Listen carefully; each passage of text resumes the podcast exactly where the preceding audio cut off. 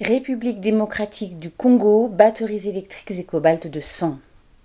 Près de 70% de la production mondiale de cobalt est extraite en République démocratique du Congo, plus précisément à Kolwezi dans la région du Katanga. Amnesty International dénonce aujourd'hui l'expulsion forcée des habitants pour faire place à de nouvelles mines. Ouvrez les guillemets.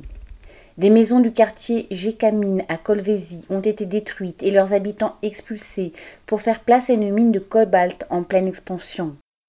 Les agriculteurs des villages de Samukunga et Chamudenda ont été chassés de leurs terres se trouvant sur la concession d'une compagnie minière.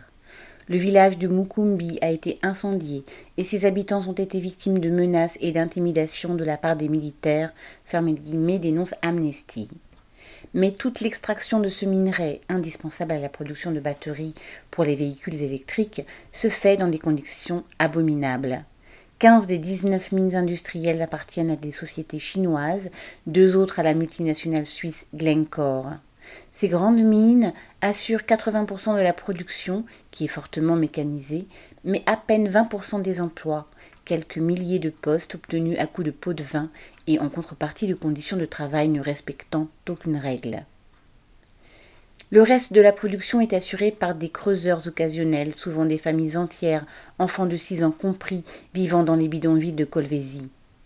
Ils pénètrent clandestinement sur le territoire de la mine, essaient d'arracher un peu de cobalt ou de cuivre dans des terrils qui risquent à tout moment de s'effondrer et s'enfuient avant que les gardes de la compagnie ne les débusquent et ne leur tirent dessus.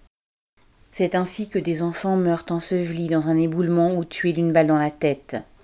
Il faut ensuite échapper à la police congolaise, qui les poursuit jusque dans le bidonville, nettoyer le minerai et le livrer en échange de quelques billets aux revendeurs dont les échoppes s'alignent à l'entrée de la ville. C'est de cette sordide réalité que sortent les profits des entreprises utilisant du cobalt, qu'elles soient chinoises, américaines ou européennes, et les milliards de leurs propriétaires. Daniel Mescla.